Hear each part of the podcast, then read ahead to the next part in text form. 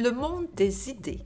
Le balado des cahiers de l'imaginaire part à la rencontre d'innovateurs qui détiennent peut-être les solutions de la société de demain.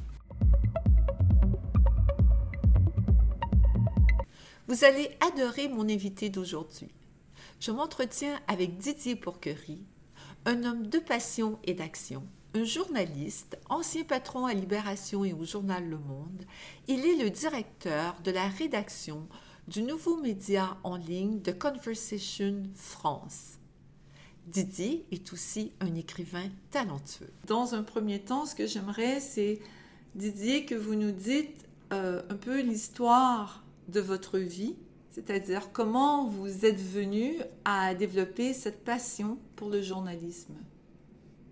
Écoutez, moi, je, suis euh, euh, d'origine donc girondine. Je suis né à côté de Bordeaux et dans une famille euh, à la fois euh, très modeste, puisque moi je suis le premier euh, de ma famille à avoir été à l'université, avoir eu le bac même, et, en même temps des gens très très intelligents, c'est-à-dire bon, ils étaient ouvriers, etc. et ils étaient très intelligents. Et je me disais quand j'étais petit, mon obsession quand j'étais petit, c'était d'expliquer de faire des, de faire des, des, des, des livres. Je, je, rêvais de faire des livres pour expliquer. Et euh, il se trouve que quand j'avais à peine 10 ans, non, je crois même que j'avais 8 ans, j'ai eu mon premier vraiment gros cadeau de Noël. C'était une petite imprimerie euh, jouée. Et j'ai donc euh, commencé à faire des, mes petits livres, mes petits journaux. Pour euh, expliquer. chaque fois, c'était mon obsession, euh, expliquer. Dès que je savais quelque chose, dès que je comprenais quelque chose, mon obsession, c'était de le partager avec des gens.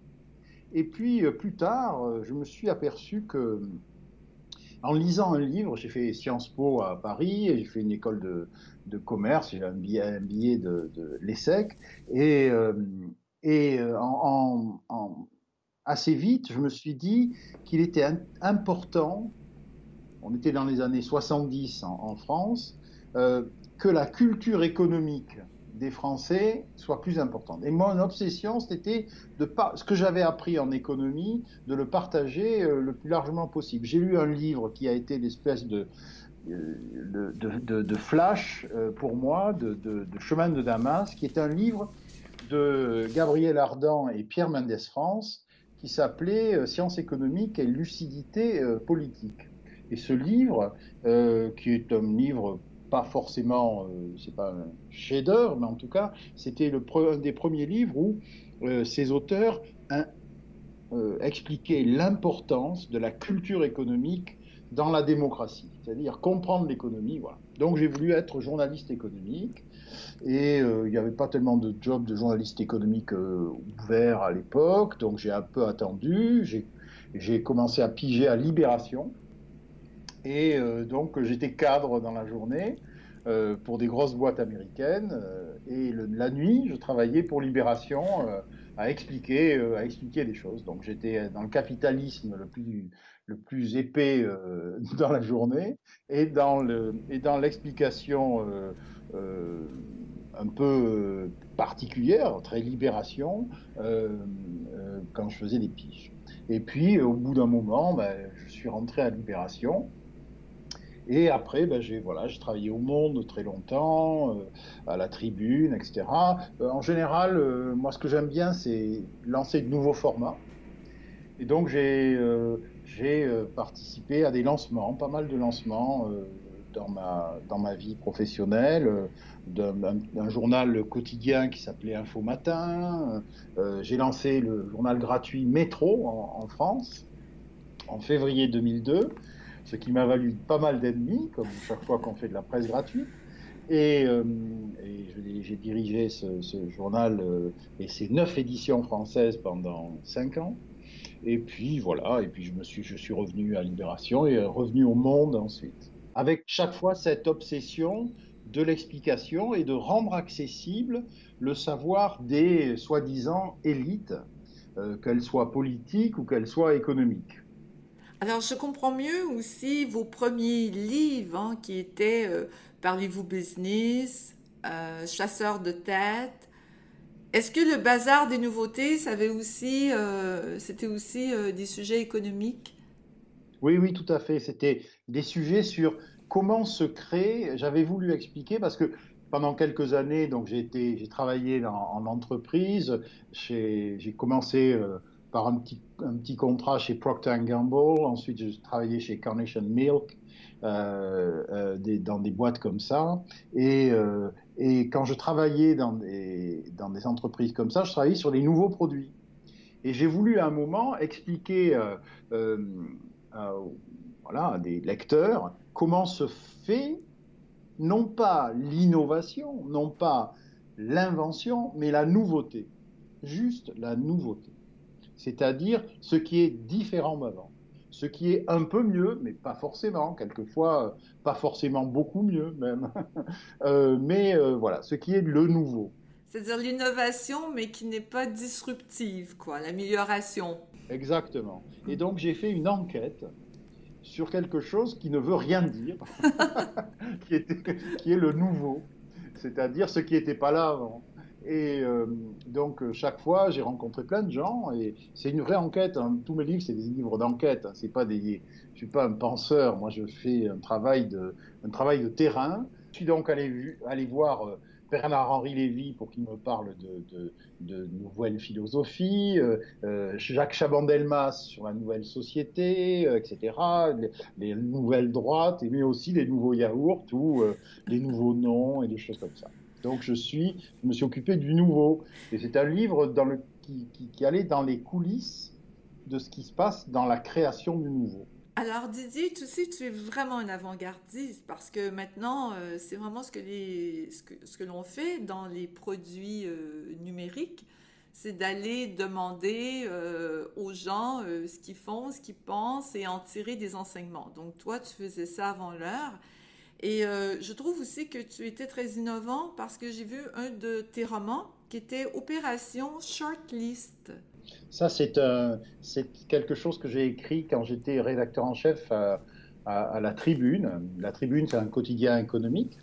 Et euh, comme l'été, on publiait des feuilletons, je me suis donné comme contrainte ben, d'écrire un feuilleton, mais à l'ancienne, c'est-à-dire euh, le soir, quand j'avais fini mon boulot de rédacteur en chef, je, rentrais chez moi et j'écrivais dix feuillets de feuilleton pour le lendemain. Et donc ce, feuilleton, c'était euh, en fait, c'était pour dire tout ce que j'arrivais pas à dire dans les enquêtes. C'est-à-dire, tu, sais, il y a des tours, des moments où quand tu fais une enquête, tu n'as pas, suffisamment de preuves, tu n'as pas suffisamment de faits mais tu sais que c'est ça, tu sais que c'est comme ça que ça s'est passé. Et donc la fiction permet d'expliquer un certain nombre de choses. Et je me suis euh, servi de la fiction pour expliquer comment, à l'époque, on blanchit de l'argent, comment on, détourne l'argent de euh, l'Union européenne, etc. Donc avec une histoire assez banale de de chasseur de tête qui va recruter des financiers et qui un jour s'aperçoit que tous les financiers qui recrutent se font tuer les uns après les autres. Et là, l'enquête commence. Hmm. Et avec le monde week-end, tu avais fait quelque chose aussi qui était très nouveau à l'époque? Il y a deux choses, c'est-à-dire que le, le, Monde, c'était c'est un journal extrêmement rigoureux, je dirais qui longtemps a été perçu à tort comme gris. Et en fait, euh, l'idée, c'était d'avoir un, supplément du week-end qui soit de plus en plus coloré. Alors moi, j'aime bien apporter des choses comme ça à des, à des journaux qui existent et qui va à l'encontre de leur culture donc là, c'était du magazine, des choses un peu plus légères, etc. Et c'est devenu aujourd'hui le M, qui est le, monde de magazine, qui est devenu M. Et quand j'étais à Libération, euh, Libération était un journal qui était euh, perçu euh, comme assez pessimiste. Et donc je me suis dit un jour, ben, on va faire quelque chose qui on va faire de temps en temps, un journal où il y aurait que des solutions. Au lieu de parler de problèmes, on va euh, faire un journal rempli de solutions. Et donc, euh, on a lancé, j'ai lancé à Noël 2007, euh, le Libération des solutions. Et le Libé des solutions, qui est donc je l'ai lancé pour pas pour pas faire trop de, vagues et pour le tester le lendemain de Noël, c'est-à-dire vraiment le jour où il n'y a personne qui va en kiosque. Et, en fait, c'est devenu les meilleures ventes de l'année. Ce qui montrait que les gens avaient besoin de euh, qu'on leur parle de solutions, au-delà des, litanies de problèmes qu'on met dans un journal, euh, ce qui rend aussi un journal gris, c'est quand il n'y a que des problèmes. Et euh, mettre un peu de couleur, quelque, quelquefois, c'est pas forcément donner des bonnes nouvelles, mais c'est donner des ouvertures, c'est-à-dire partager, faire du journalisme, partager des choses qui se passent bien ailleurs, en disant, tiens, là, il y a une bonne pratique, euh, est-ce qu'on ne pourrait pas la reproduire? Est-ce qu'on ne pourrait pas la, alors le, journaliste doit valider cette bonne pratique, c'est-à-dire, euh, voilà, euh, c'est souvent euh, des ONG qui font ça, c'est souvent des associations à but non lucratif, mais, mais pas uniquement, hein, ça peut être d'autres choses. Et donc ça, c'est l'univers, je dirais, des solutions.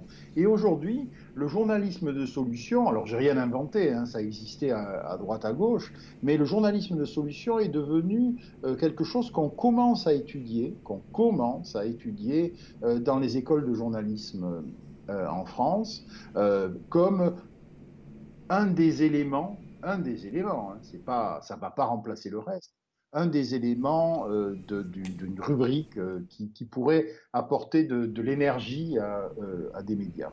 Et qui est très éducationnel, finalement. Exactement. Parce que ça ouvre vers l'extérieur. Voilà, voilà ce qui se passe ailleurs. Voilà comment des gens ont trouvé des solutions à des problèmes qui ont un écho chez nous. Et euh, si on se penchait, tu vois, vous voyez, c'est vraiment ce genre de choses qu'on peut faire. C'est-à-dire, on peut, on peut se dire, euh, tiens, si on s'intéressait un peu à ce qui se passe loin de chez nous, parce que peut-être qu'ils ont des solutions à des problèmes euh, qui nous paraissent insolubles. En plus euh, de ta passion pour euh, le journalisme, il y a cette passion formidable pour les mots. Avec les mots, en tout cas, j'ai fait ce que j'appelle du journalisme minuscule. C'est-à-dire, je suis dans le métro tous les jours, hein, enfin pas quand je suis en Gironde, mais quand je suis à Paris, je prends le métro le matin et le soir, et puis dans la journée, etc. Et moi, dans le métro, euh, j'écoute ce que disent les gens. Je, ça se fait pas, hein, mais j'écoute ce que disent les gens. Quelquefois même, je le fais de manière assez vicieuse, c'est-à-dire que je mets des écouteurs là, comme, ça, et euh, pour, penser que j'écoute de la musique, non, en fait, j'écoute les gens. Et j'écoute la façon dont ils parlent.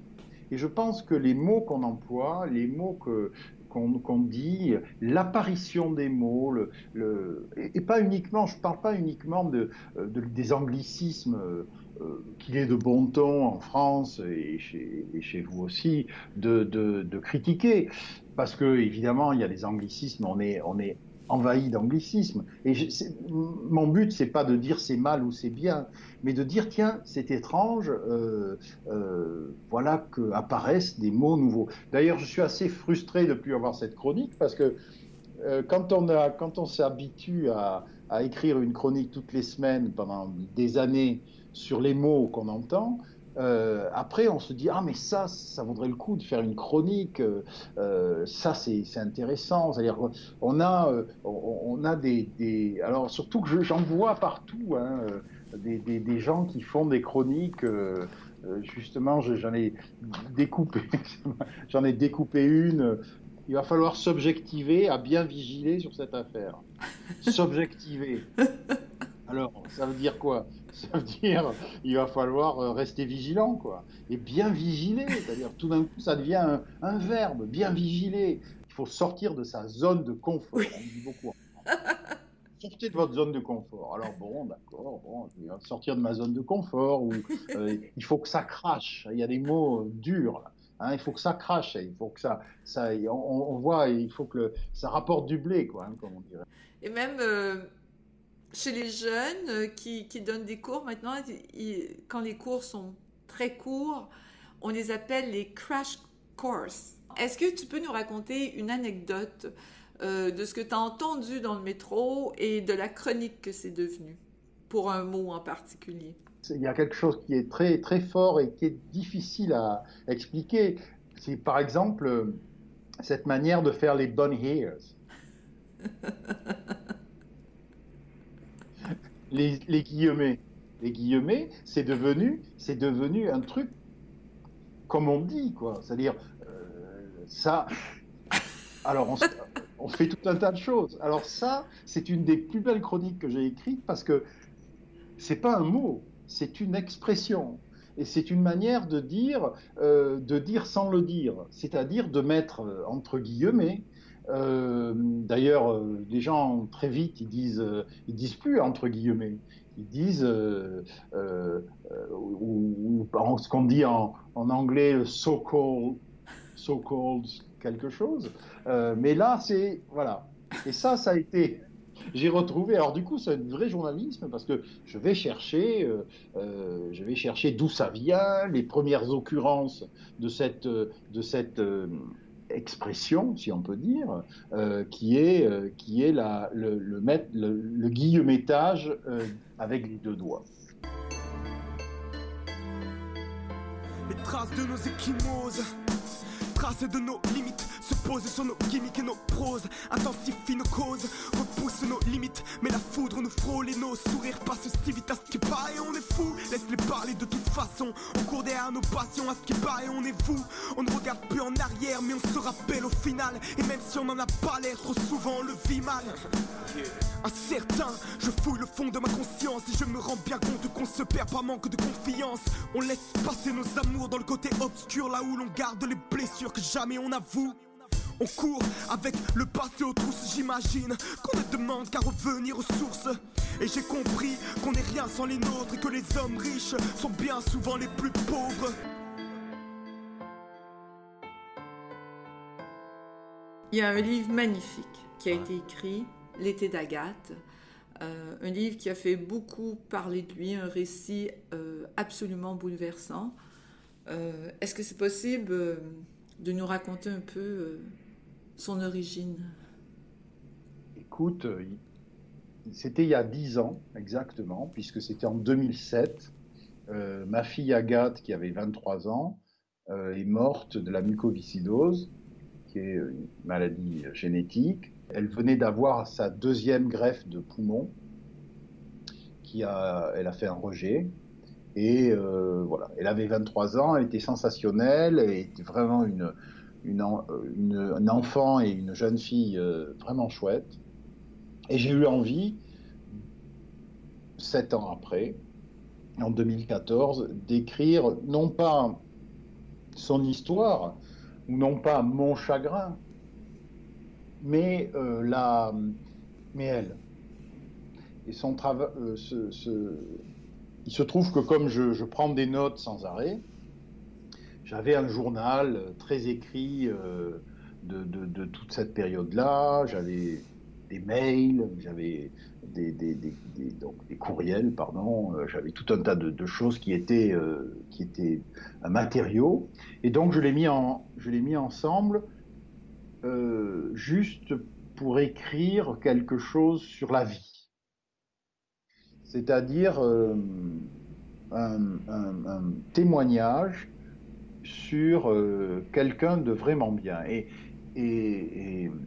les, lecteurs qui m'ont écrit après ce, livre, L'été d'Agathe, euh, euh, m'ont dit, et c'est le plus beau compliment qu'on puisse me faire sur ce livre, merci de nous avoir fait rencontrer Agathe.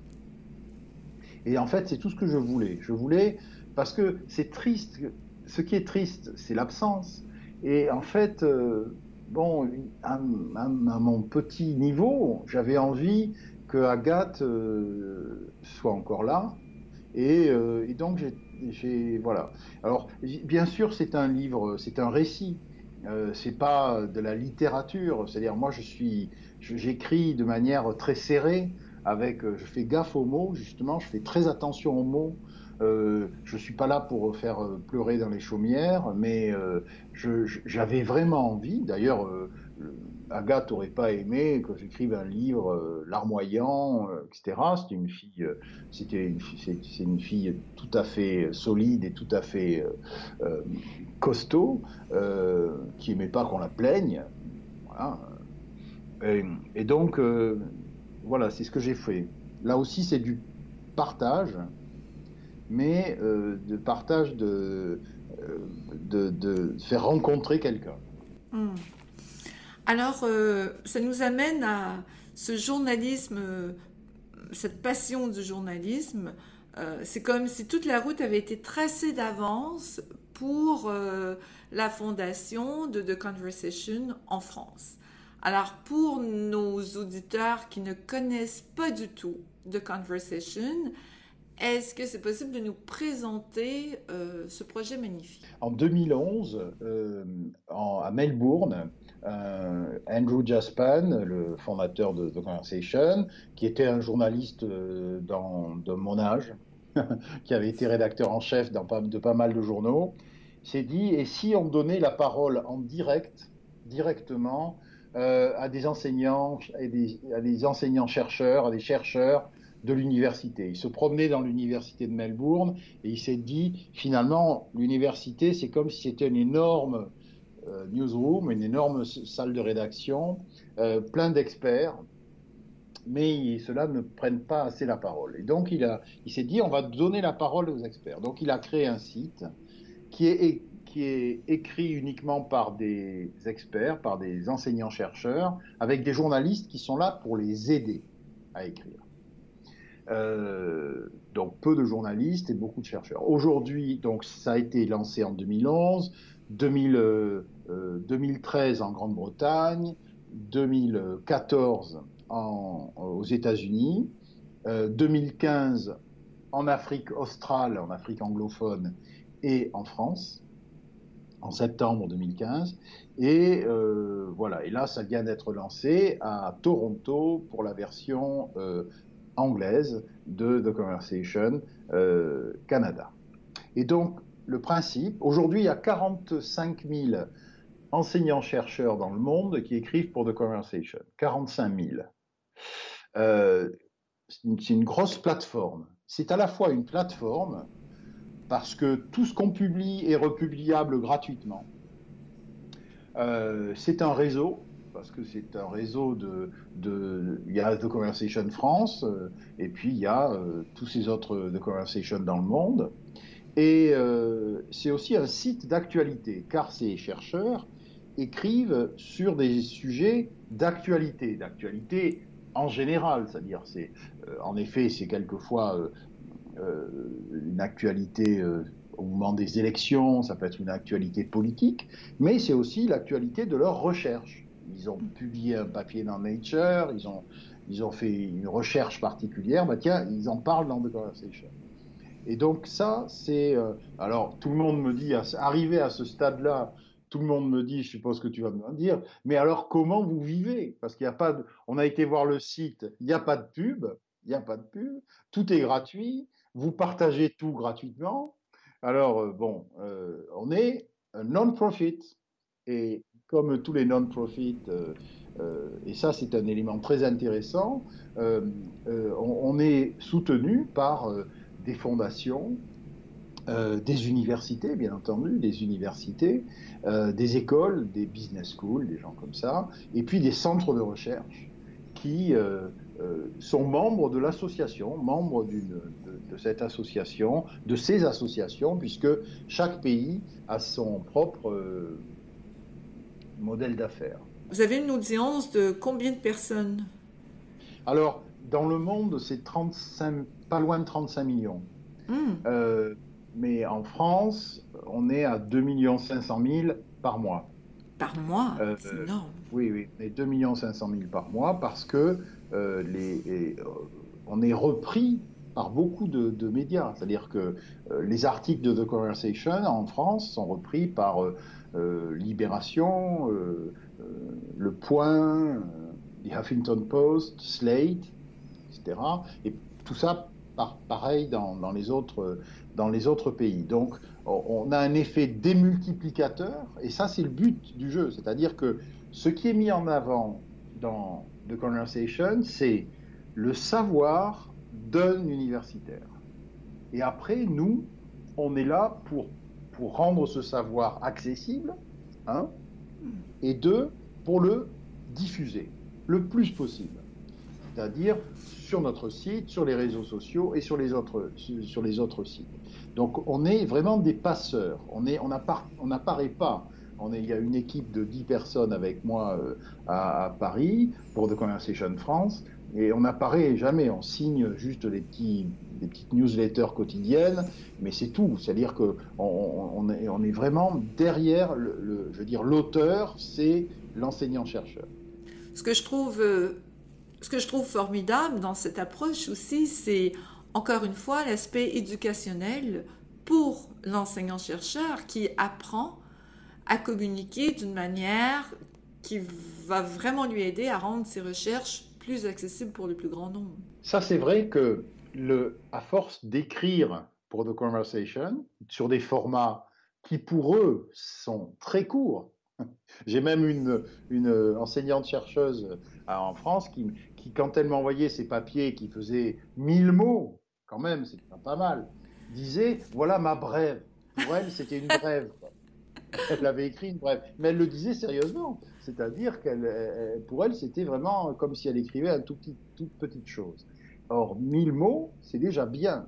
Et 1000 mots sur Internet, euh, c'est vraiment intéressant. Quel est l'ordre de grandeur quand on publie pour euh, The Conversation? Le nombre de mots minimum et maximum? C'est entre 800 et 1200 mots. Voilà, entre 800 et 1200 mots. Alors, euh, disons que dans, ça varie selon les pays, etc. De toute façon, après, au-delà de 1200 mots, il n'y a plus aucun média, notre site, qui va nous reprendre. Parce que Bien sûr. des articles ah, si, il pourrait y avoir des articles, des sites euh, savants, mais justement, on n'est pas, euh, on veut pas faire un site savant, on veut faire un site pour le, grand public. Si vous voulez, moi, ce qui m'intéresse beaucoup, c'est, par exemple, Sud-Ouest ou Ouest France, qui sont des journaux quotidiens régionaux en France, avec des très grosses audiences. Euh, ces, gens, ces, ces médias-là reprennent les articles de The Conversation France.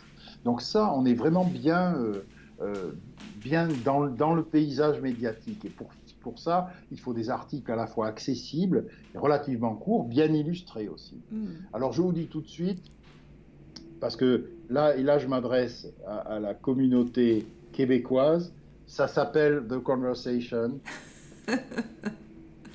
je suis désolé, c'est un, un, concept euh, australien et, la conversation était pris, le, mot la conversation était pris en français, donc j'ai pas pu. Mais je crois pouvoir dire que la conversation au Québec bientôt va arriver. Oui, voilà, c'est ce que j'allais dire vraiment pour que pour assurer le succès de The Conversation au Québec, ça a tout intérêt apporter le nom de la conversation. Les Français aussi trouvent que c'est bizarre euh, qu'on soit, d'ailleurs, ils nous assimilent tout de suite à un site américain, bien entendu, alors qu'on est australien d'origine, mais euh, bon, avec tout ce, que, ça a de, de, de, doutes et de choses comme ça, un peu globales. Bon, euh, on est, on est, on n'a pas pu s'appeler la conversation, mais c'est pas grave. Didier, c'était formidable d'avoir cet échange. J'invite euh, tous nos auditeurs à découvrir The Conversation France pour le moment et euh, euh, de voir à quel point vous faites un travail admirable. Ça touche à l'actualité, mais toujours la science est au cœur de cette actualité-là. Ça nous aide à comprendre ce qui se cache derrière les mots et derrière les actes. Alors c'est vraiment formidable. Merci.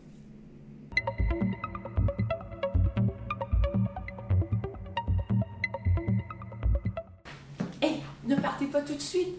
Vous savez la question que je pose toujours à mes invités à la fin des interviews Si vous ne deviez qu'avoir une seule idée pour sauver notre espèce, quelle serait-elle? Didier a eu deux idées complémentaires. La première, la curiosité. Tant que nous resterons curieux, nous aurons le désir d'apprendre. Et tant que nous apprendrons, nous trouverons des solutions à nos problèmes. La deuxième, l'éducation. Rendre le savoir et la connaissance accessibles au plus grand nombre. Dans cet esprit, j'ai une excellente nouvelle à vous annoncer. Nous venons de conclure une entente avec The Conversation France. J'aurai une chronique qui sera publiée en même temps sur le blog Le laboratoire créatif des cahiers de l'imaginaire.